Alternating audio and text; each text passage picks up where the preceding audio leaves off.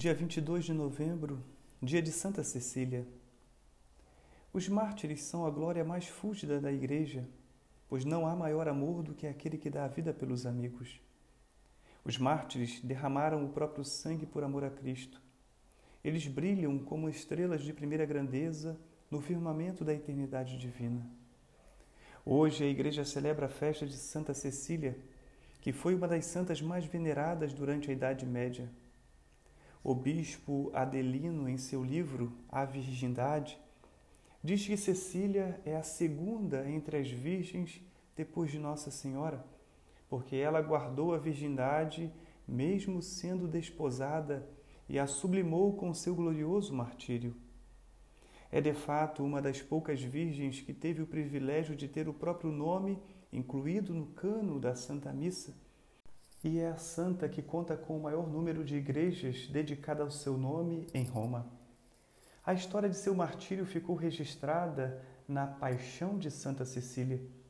Embora alguns detalhes desta narrativa sejam fruto da elaboração poética, a substância do relato é reconhecida como verídica pela maior parte dos cultores da história da Igreja Antiga.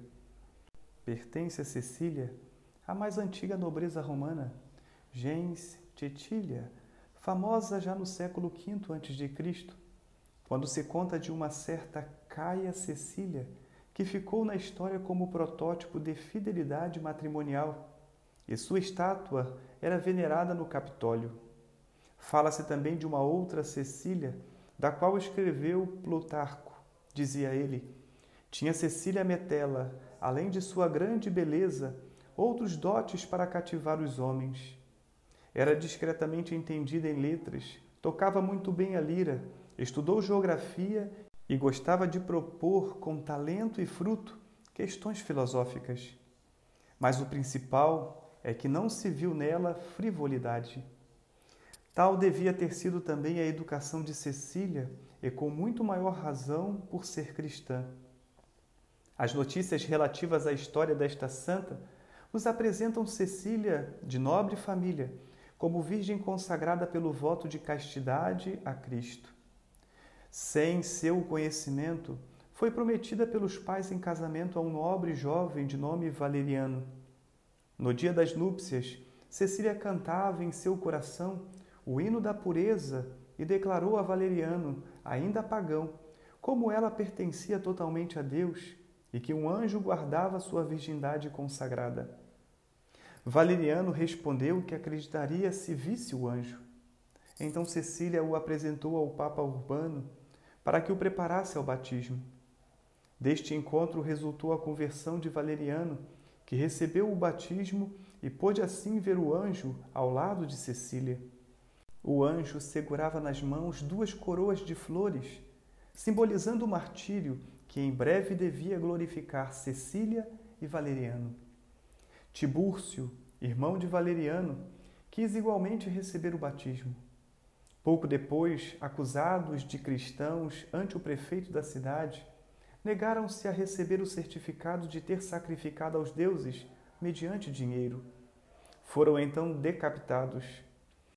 Cinco meses depois, Cecília era condenada à morte por asfixia no quarto de banho superaquecido mas seu corpo foi encontrado ainda vivo. Um golpe de espada deu fim àquela santa existência.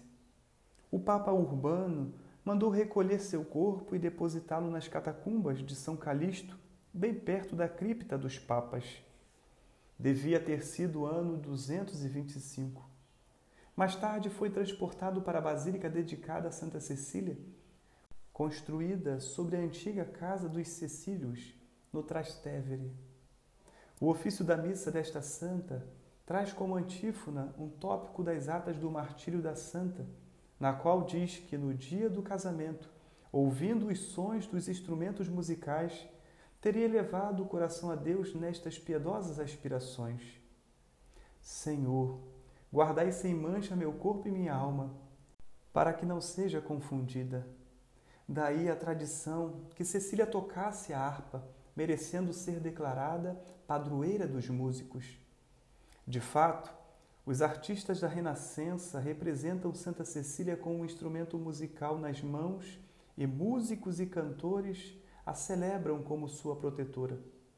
A espada cruel cortou suas cordas vocais, mas seu coração canta no céu eternamente o hino de louvor ao esposo divino. Santa Cecília, rogai por nós.